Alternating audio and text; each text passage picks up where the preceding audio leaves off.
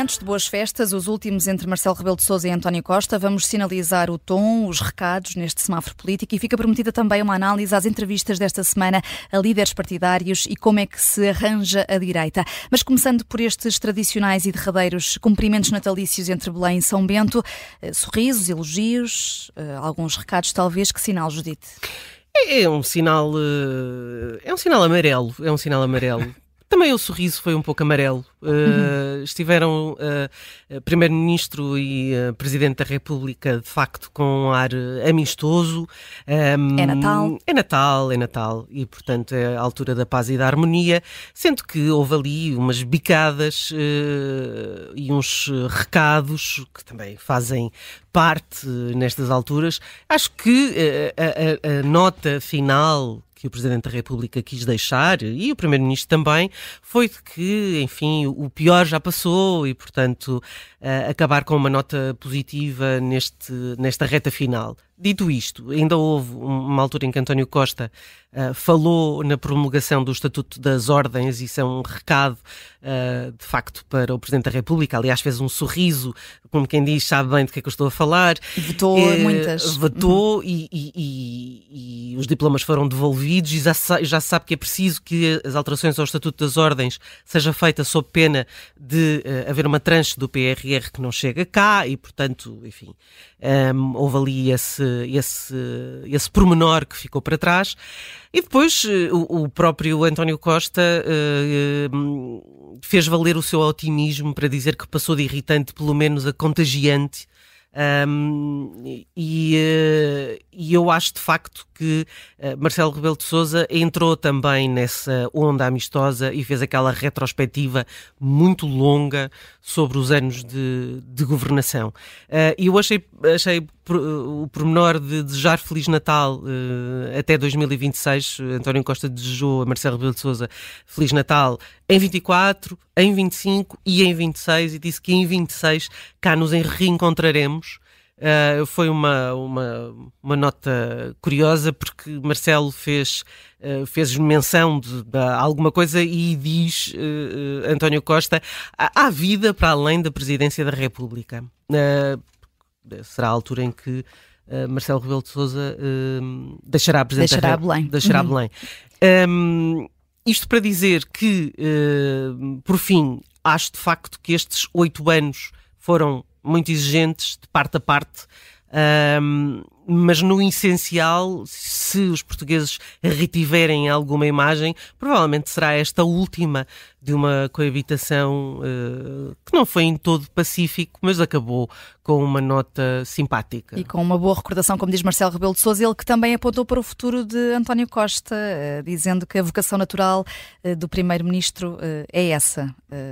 é um já passou, já passou, Bruno Vieira Sim, e por isso eu também dou um sinal amarelo. Isto foi um casamento de praticamente oito anos que sofreu um bocadinho aqui, se calhar, a, a crise dos sete anos é, reta dos final. casamentos, na reta final. Foi uma relação doce, cordial ao longo destes anos, que amargou um bocadinho no final.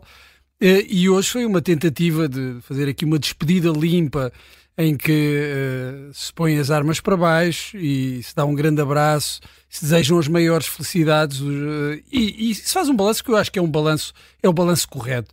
Uh, estes anos foram para a Presidência da República, para Marcelo Rebelo Sousa e para António Costa, foram anos de uma convivência mais do que pacífica. Sim, sim. Uh, no geral foram mais do que pacífica. O, o, problema foi mesmo só este finalzinho. Este, sim, este final, uh, às vezes a imagem final é que perdura sim. e hoje houve uma tentativa de fazer com que a imagem final não fosse uh, aquela do, de, de, das bocas que António Costa mandou depois da decisão de Marcelo Rebelo de Sousa.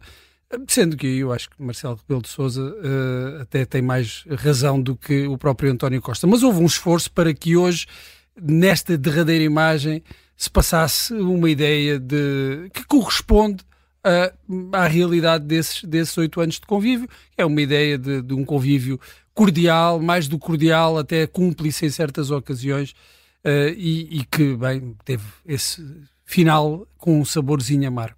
Hum. Uh, ainda queriam falar uh, também no semáforo político, sinalizar aqui as entrevistas a Luís Montenegro, André Ventura e uh, Rui Rocha. Hum. Judite. Ontem, ontem, com a entrevista, ontem houve duas entrevistas, André Ventura na SIC Notícias e Luís Montenegro na CMTV. Hoje será o dia de Rui Rocha na SIC Notícias e acaba por ser um momento de grande clarificação para a direita, porque André Ventura já disse que vai apresentar uma moção de rejeição a um governo PSD caso fique excluído uma solução governativa à direita. Disse mais, disse que a moção de rejeição aparecerá, quer seja para um governo do PS, quer seja do PSD, e aliás, PSD e PS são mais ou menos a mesma coisa para André Ventura. Um, claro que se o PSD desse a mão ao Chega, já não eram a mesma coisa. Enfim, o discurso é, é pouco coerente, mas pelo menos ficou claro o que é que o PSD pode esperar uh, caso não tenha uh, maioria absoluta. Um, Luís Montenegro uh, voltou a repetir o, o mantra de uh, não queremos o Chega uh, nem por nada e acabou por dar a entender que fará uma coligação pré-eleitoral com o CDS, portanto, isso também foi um momento importante. Por fim, e porque o tempo já é curto, a iniciativa liberal enfim, diz o mesmo, não é? Quer dizer, com o PSD só se chega não estiver lá, um, mas Rui Rocha tem um problema neste momento interno, aliás, vamos falar sobre ele no direto ao assunto, que é o mal-estar uh, com Carla Castro, uh, depois de ter sido remetida para sétimo ou no limite para quinto lugar. Um, Carla Castro, que foi por duas vezes candidata uh, em segundo lugar às legislativas e agora recusou in, in, ingressar nesta lista, tendo em conta o lugar que é elegível, se olharmos para os resultados das últimas eleições, em que uhum. entraram apenas quatro deputados pelo Círculo de Lisboa, e portanto parece-me bastante evidente que Rui Rocha perdeu uma boa oportunidade de unir o partido. Convém não esquecer que Carla Castro teve 44% nas eleições internas. Uhum, uh, e o direto ao assunto vai ser com o Rui Malheiro, Conselheiro Nacional. Bruno, Cardoso, Bruno Vieira Amaral, acelera, por favor. Uh, sim, foi uma noite muito proveitosa para Luís Montenegro, que esteve assertivo, claro, na, na entrevista que deu. Foi ajudado também nesta clarificação pela postura de André Ventura, por aquilo que o líder do Chega disse. Eu creio que a partir de agora para o eleitorado da direita não há dúvidas quanto aos cenários que se perspectivam, ou há uh, um, uma, uma, vitória do, do, PSD e Luís Montenegro só admite governar tendo uma vitória, eventualmente governando depois com a iniciativa liberal, ou se não for assim, uh, não governa, não vai para o governo, e esta clarificação é muito importante, porque até depois demonstra uma coisa, é, é, é que no, no, Luís Montenegro não está disposto a governar a qualquer custo uh, e seja esse custo um, um acordo com, com, com, o Chega ou uh, um, um, acordo à direita, uh, mesmo sem ganhar as eleições.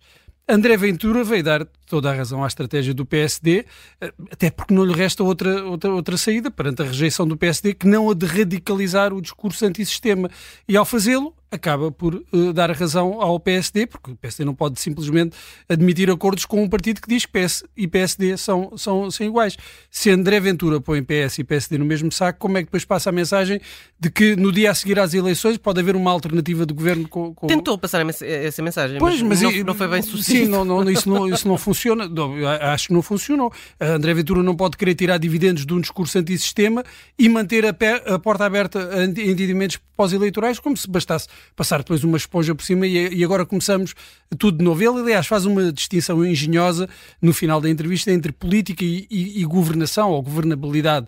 Uh, isso é um bocadinho hipócrita e para quem se diz tão direto e tão frontal, uh, é, é, uma jogada, tem de ser claro com os eleitores e dizer que não, uh, não faço nem acordos com, com, o PS nem com o PSD, são iguais, é isso que se esperava de André Ventura. Essa postura ajudou a clarificar também a mensagem que tinha sido passada por Luís Montenegro e um verde para essa clarificação. Tudo mais claro e terminamos com um sinal verde. Amanhã estamos de volta no semáforo político.